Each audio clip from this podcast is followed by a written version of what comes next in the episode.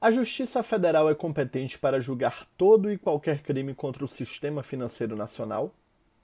A competência jurisdicional da Justiça Federal está taxativamente prevista no texto da Constituição Federal, precisamente nos artigos 108 e 109 da Carta da República, que tratam, respectivamente, da competência dos tribunais regionais federais e da competência da Justiça Federal de primeiro grau. As duas mais importantes características dessa competência da Justiça Federal são a sua taxatividade, já que ela é prevista em um rol taxativo do texto constitucional, e a sua impossibilidade de ampliação por intermédio da legislação ordinária.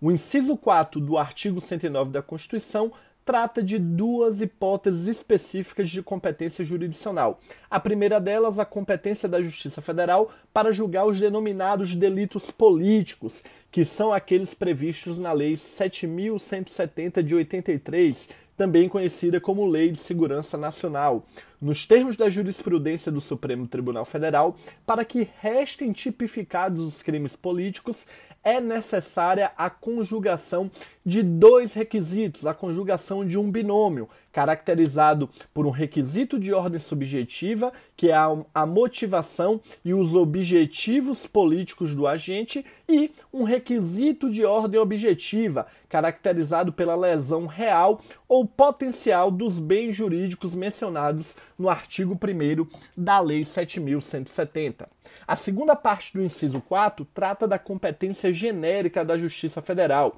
que é aquela competência para julgar infrações penais praticadas em detrimento de bens, serviços ou interesses da União,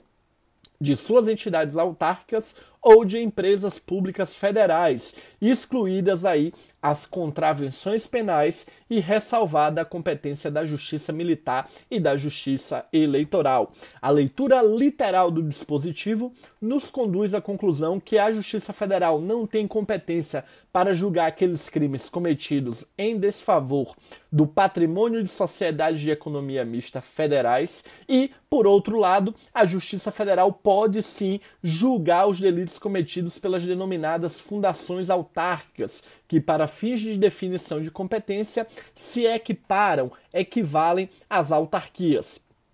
No que toca à contravenção, é importante notar que, ainda que ela seja praticada em conexão com um crime de competência da Justiça Federal, não competirá à Justiça Federal o julgamento da contravenção penal. Haverá aí, nesta hipótese de competência, uma separação obrigatória dos processos. O inciso 5 do artigo 109 da Constituição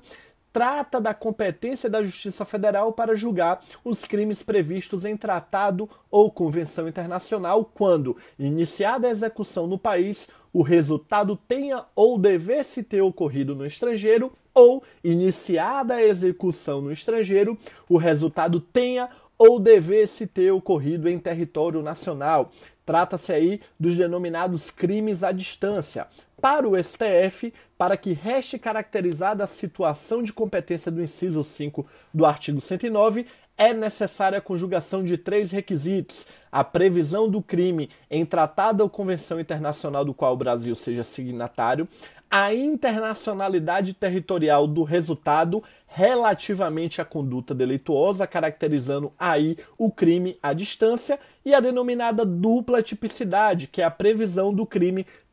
tanto na legislação do país onde ele se consumou ou deveria ter se consumado, como também a tipificação desse delito no ordenamento jurídico pátrio. Já o inciso 6 do artigo 109 trata de duas hipóteses específicas de competência: a competência para julgar os crimes contra a organização do trabalho, que são aqueles previstos no artigo 197 ao artigo 207 do Código Penal, e, nos casos determinados em lei, os crimes contra o sistema financeiro e a ordem econômica financeira. Daí porque deve-se ter presente a ideia de que a Justiça Federal apenas julgará os crimes contra o sistema financeiro e a ordem econômica financeira nos casos em que haja a determinação em lei, nos casos em que haja a previsão da competência jurisdicional da Justiça Federal na legislação ordinária. Exemplo disso é a previsão contida no artigo 26 da Lei 7.492 de 86, a lei que trata dos crimes contra o sistema financeiro nacional. Já o inciso nono do artigo 109 da Constituição trata da competência da Justiça Federal para julgar os crimes cometidos a bordo de navios ou aeronaves, ressalvada a competência da Justiça Federal. Nos termos da jurisprudência do STJ, o termo navio deve ser entendido aí como uma embarcação de grande porte que tenha tamanho e autonomias consideráveis para haver deslocamento em águas internacionais. Essa distinção da jurisprudência do STJ não se aplica, contudo, às aeronaves, de modo que os delitos cometidos a bordo de aeronaves de pequeno ou de grande porte serão sim da competência da Justiça Federal. Vale lembrar ainda que para o Supremo Tribunal Federal pouco importa se o crime cometido no interior da aeronave esteja em condições de voo ou esteja a aeronave em solo. Para o Supremo Tribunal Federal, o inciso 9 do artigo 109 da Constituição não faz qualquer distinção que exija que a aeronave esteja em voo, de modo que, mais uma vez, estando a aeronave em solo, o crime cometido em seu interior será sim de competência da Justiça Federal. É cabível habeas corpus contra decisões judiciais que determinam a quebra de sigilo fiscal? O habeas corpus constitui uma ação autônoma de impugnação de natureza constitucional, caracterizando, portanto, uma garantia fundamental do cidadão, vocacionada à proteção da liberdade de locomoção em seu sentido mais amplo. Encontra o habeas corpus previsão no artigo 5 inciso 68 da Constituição Federal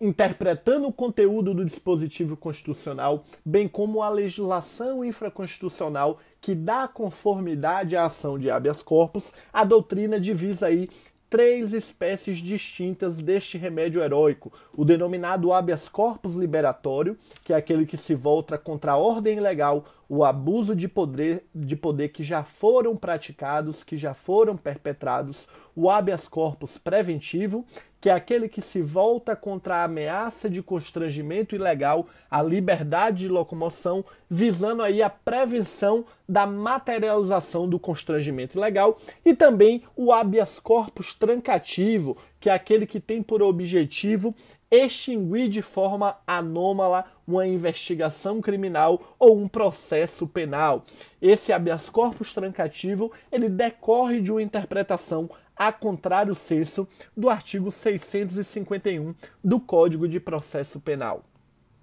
Quando falamos em hipóteses de cabimento ou de não cabimento do habeas corpus, devemos sempre analisar o tema à luz da teoria geral do processo, à luz, por exemplo, das categorias processuais das condições da ação, como o interesse de agir e a legitimidade para a causa. Neste sentido, no que toca ao interesse de agir na sua específica modalidade de necessidade da tutela, entende a doutrina processual penal aplicável à ação de habeas corpus o entendimento cristalizado na súmula 266 do STF, que diz não ser cabível o mandado de segurança contra a lei em tese. Aplicando-se por analogia este entendimento ao habeas corpus, entende-se que não seria cabível o remédio heróico à ação de habeas corpus contra atos normativos em teses que não representem uma ameaça concreta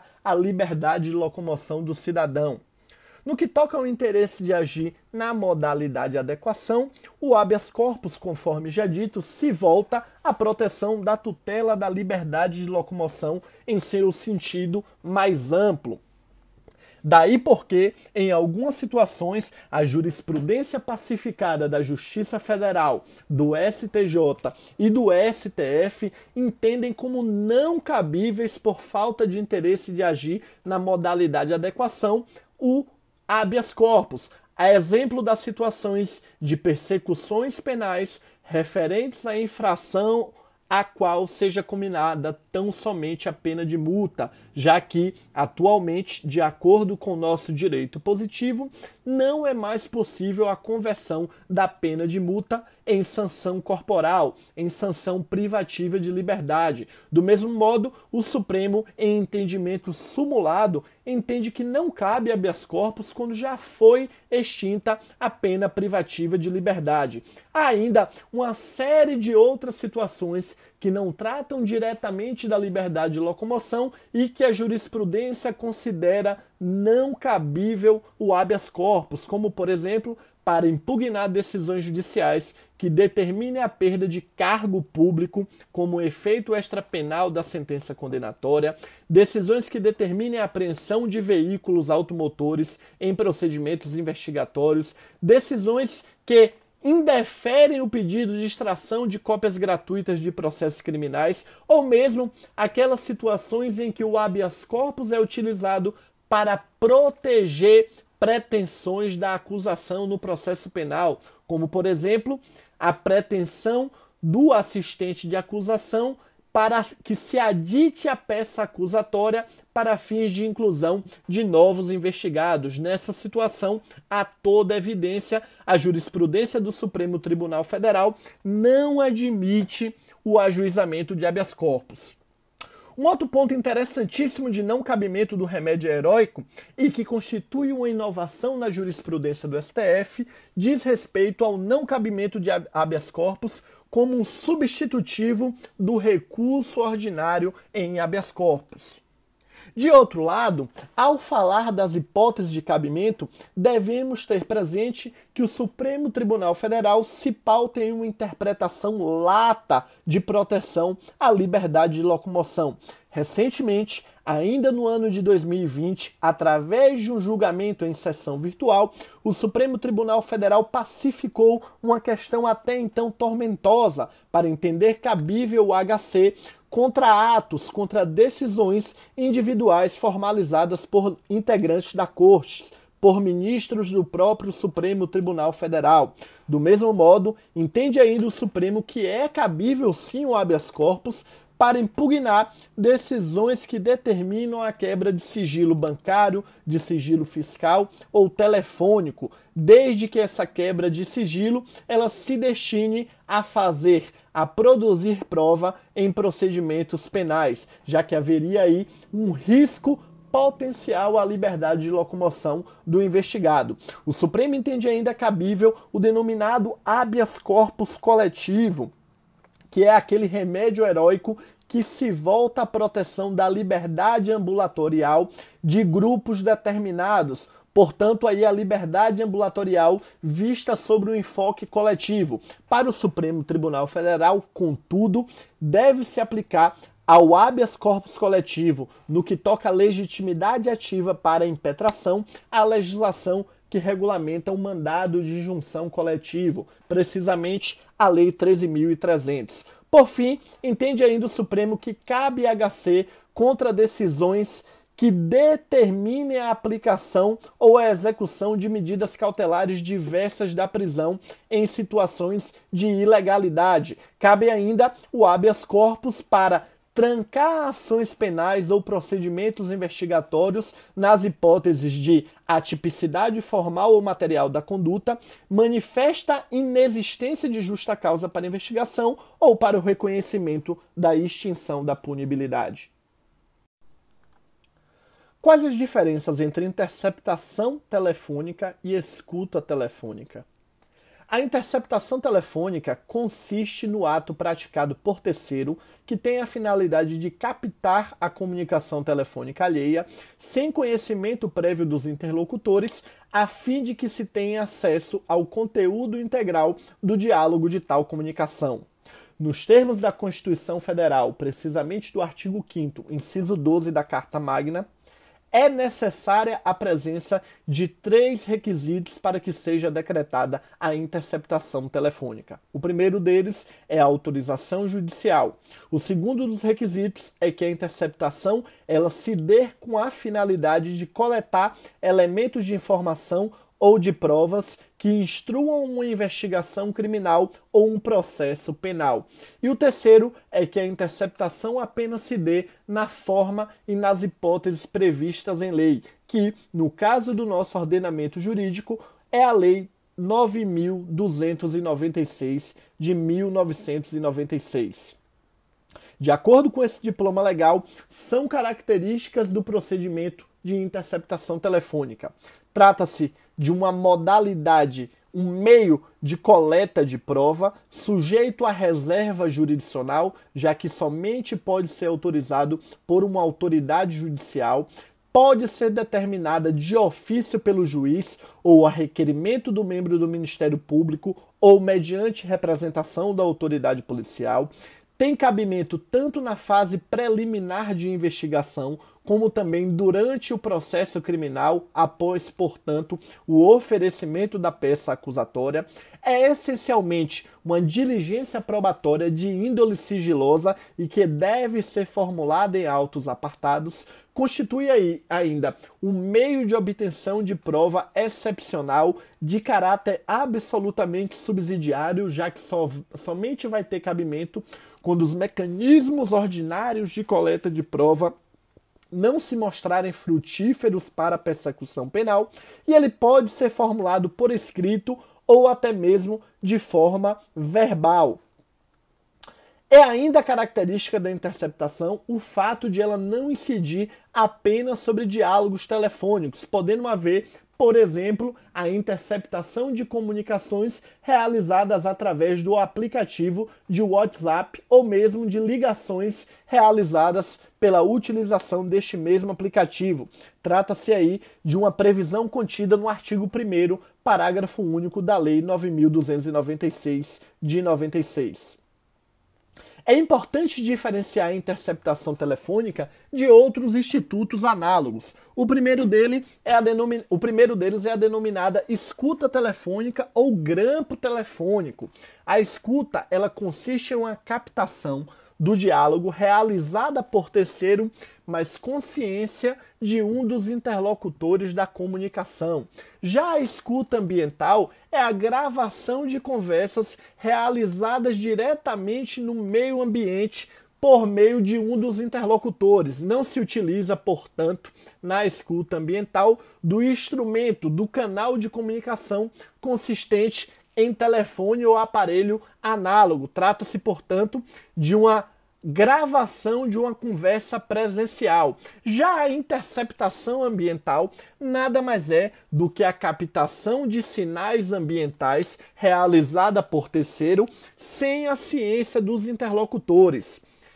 A Lei 13.964 de 2019 implementou significativas alterações na Lei 9296 passando a disciplinar aí o Instituto da Interceptação Ambiental. Já a gravação telefônica clandestina é aquela realizada por um dos interlocutores sem a ciência dos outros. A gravação telefônica clandestina ela é considerada um meio lícito de obtenção de prova, principalmente quando destinada à autodefesa daquele que promove a gravação clandestina, daquele interlocutor que realiza a gravação.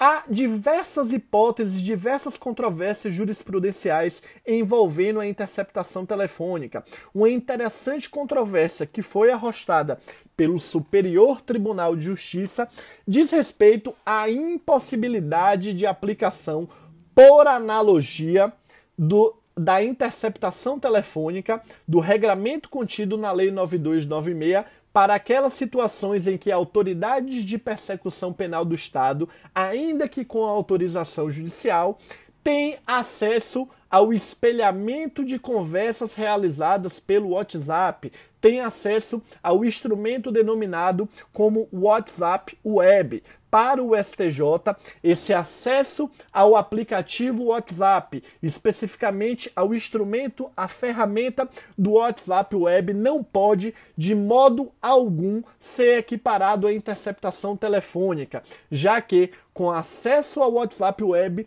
as autoridades de persecução penal do Estado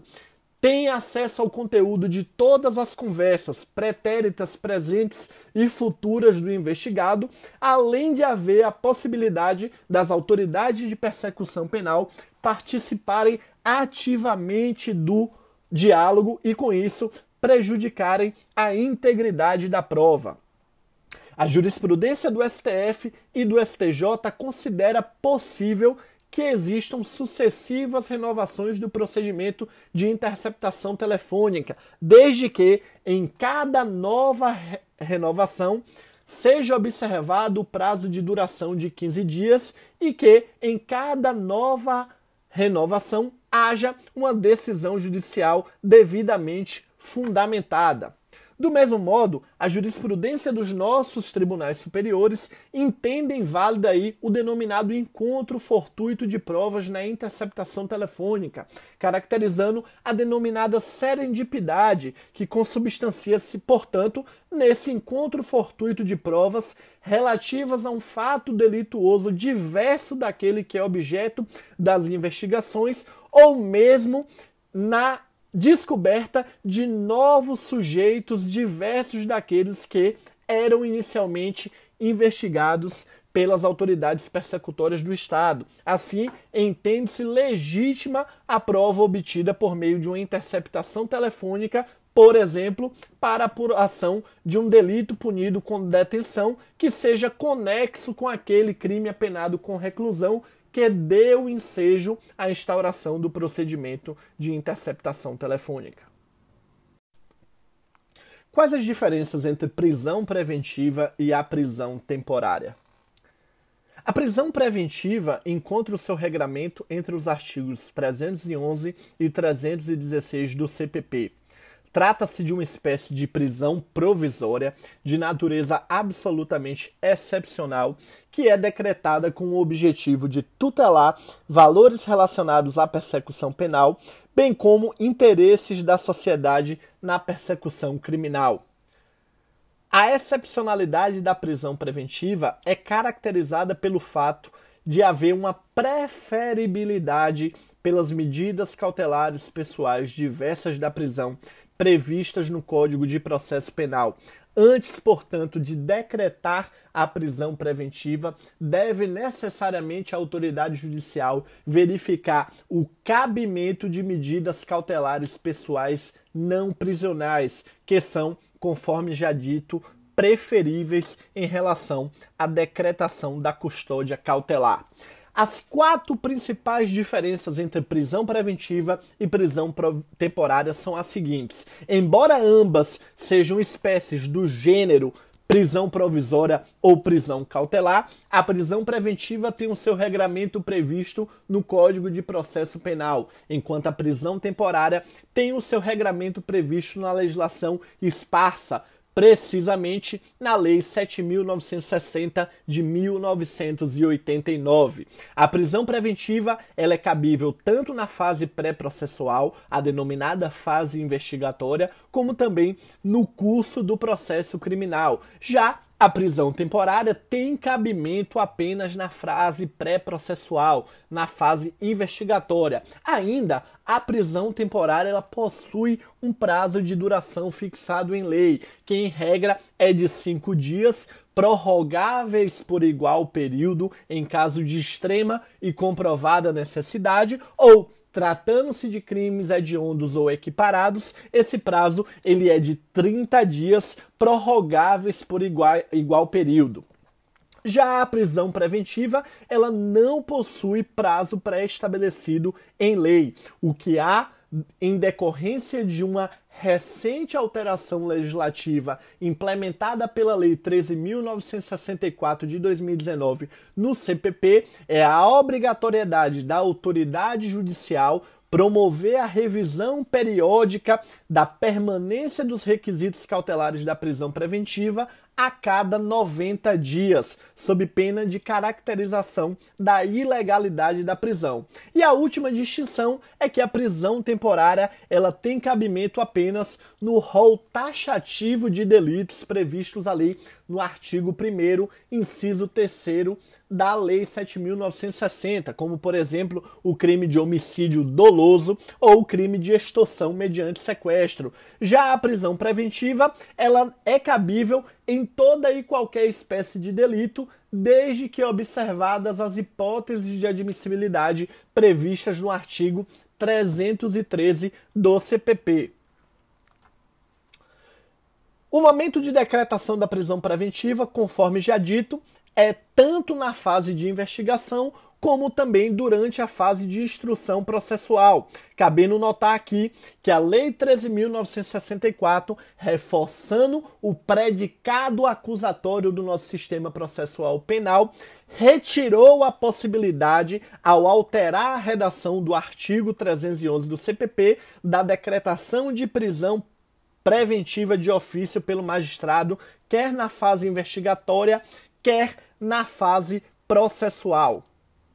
No que toca à legitimidade para requerer a prisão preventiva, vale notar que a autoridade policial tem legitimidade para pleitear por representação a prisão durante a fase investigatória, o Ministério Público é dotado de legitimidade para pleitear a prisão preventiva em quaisquer das fases da persecução penal e ainda ostentam legitimidade para requerer a decretação dessa custódia, dessa custódia preventiva o ofendido e o assistente de acusação.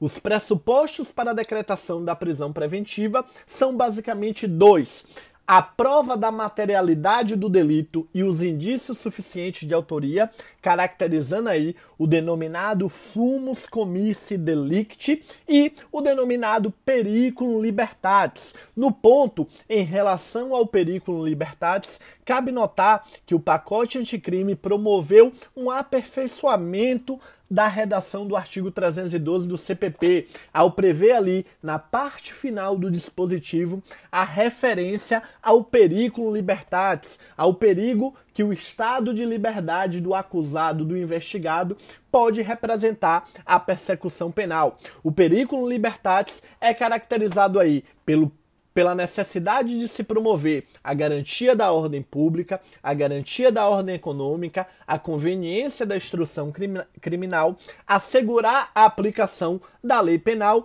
e também nos casos em que haja o prévio descumprimento de medidas cautelares diversas da prisão. Já no tocante aos requisitos de cabimento da prisão preventiva, vale notar que a doutrina majoritária entende cabível a prisão temporária quando se conjugarem presentes necessariamente o requisito previsto no artigo 1 inciso 3 da Lei 7.960, que é o denominado fumus comissi delicti da prisão temporária, ou seja, quando estiverem presentes fundadas razões de autoria e materialidade dos crimes previstos no rol taxativo e o periculum libertatis da prisão temporária, que é caracterizada pelas hipóteses alternativamente previstas no artigo 1 inciso 1 ou inciso 2 da Lei 7.960. Assim, para fins de prisão temporária, é considerado como periculum libertatis a imprescindibilidade da prisão para investigações do inquérito policial ou mesmo quando o indiciado não tiver residência fixa ou não fornecer elementos necessários ao esclarecimento de sua identidade. Esses são, portanto, os requisitos para a decretação da prisão temporária, sempre a presença do fumus comissi delicti e alternativamente o periculum libertatis, caracterizado ou por a, pela situação do inciso 1 do artigo 1 da legislação de regência ou pela situação cautelar prevista no inciso 2 do artigo 1 da Lei 7.960. Quais as principais alterações da Lei 13.964 de 2019 no regime jurídico do sistema penitenciário federal? O regime jurídico dos presídios federais do sistema penitenciário federal encontra previsão na Lei 11.671 de 2008, que dispõe sobre a transferência e a inclusão de presos em estabelecimentos penais federais de segurança máxima, a legislação é regulamentada em âmbito infralegal pelo Decreto 6877 de 2009. Embora esteja prevista na legislação específica com tratamento de uma disciplina jurídica própria, a Lei 7.210 de 84, a Lei de Execuções Penais, já previa a possibilidade de criação de presídios federais, presídios administrados pela administração pública federal, administrados pela União. Há atualmente no Brasil cinco unidades prisionais federais de segurança máxima, cada uma com capacidade para acolhimento de 208 presos, com quatro espaços distintos de vivência, cada um com capacidade de 52 presos. Essas unidades prisionais federais se situam uma no estado do Rio Grande do Norte, na cidade de Mossoró, outra em Porto, outra em Porto Velho, Rondônia, uma em Campo Grande, no Mato Grosso do Sul, a cidade de Catanduvas, no Paraná, também abriga um presídio federal e, por fim, e mais recente, o presídio federal situado em Brasília, no Distrito Federal. Cada um desses presídios ele conta com um juiz federal corregedor, Portanto, nos termos do artigo 2 da Lei 11.671 de 2008, a atividade jurisdicional de execução penal nesses estabelecimentos penais de segurança máxima, ela é desempenhada pelo juiz federal da seção ou da subseção judiciária em que estiver localizado o estabelecimento penal de segurança máxima ao qual foi recolhido o preso. Nos termos da legislação de regência, são características fundamentais do sistema penitenciário federal a admissão tanto de presos provisórios como de presos definitivos, cuja prisão tenha sido determinada quer por autoridades judiciais estaduais, quer por autoridades judiciais federais. Trata-se ainda de um regime penitenciário diferenciado, já que caracterizado pela excepcionalidade e pela trans transitoriedade. É um regime devotado ao cumprimento por presos que estejam em regime fechado e passarão a ser submetidos a um regime ainda mais gravoso. E a permanência no sistema penitenciário federal, ela é necessariamente temporária em prazos determinados na própria Lei 11.671. Tem legitimidade para requerer a inclusão ou a transferência de presos no regime penitenciário federal, os membros do Ministério Público, as autoridades administrativas, sejam elas secretários de administração penitenciária, delegados de polícia, secretários de justiça ou mesmo secretários de segurança pública, e o próprio preso interessado pode requerer a sua inclusão ou transferência para o sistema penitenciário federal. Uma importante inovação promovida pela Lei 13.964 de 2019 foi regulamentar de forma detida o denominado REFIM, o regime fechado com isolamento e monitoramento. Atualmente, de acordo com essas inovações legislativas, o preso submetido ao refim ele é recolhido em uma cela individual, é permitida a visita de cônjuge, do companheiro, de parentes ou amigos, desde que essa visita ela se dê em dias determinados, ela seja feita ou por meio virtual ou por meio do parlatório e no máximo de duas pessoas por vez, sendo toda a visita realizada ou por separação de vidro e com gravação da comunicação realizada por meio de interfone. Os presos ainda estão submetidos a um banho de sol diário com duração de até duas horas e estão submetidos ao monitoramento de todos os seus meios de comunicação, inclusive a sua correspondência escrita. Assim, nos termos da Lei 13.964, nos termos do pacote anticrime, os presos incluídos no sistema penitenciário federal não fazem mais jus à denominada visita íntima tendo em vista que todo tipo de contato ele deve se dar ou por meio virtual ou por intermédio do parlatório. Uma importante inovação também empreendida na Lei 11.671 diz respeito à competência do juiz federal corregedor do estabelecimento prisional para julgar todas as ações de natureza penal que tenham por objeto fatos ou incidentes relacionados à execução da pena ou mesmo a infrações penais ocorridas no estabelecimento penal federal. Há ainda a previsão nos termos do artigo 11A da Lei 11.671 de criação de órgãos colegiados de primeiro grau para julgamento dos incidentes processuais penais envolvendo aí a execução em estabelecimentos penais federais. Assim, a semelhança da previsão que já existia na Lei 12.694 de 2013, o pacote anticrime passou a prever aí, na Lei 11.671, a possibilidade de formação de juízos colegiados de primeiro grau. Uma outra importante limitação aí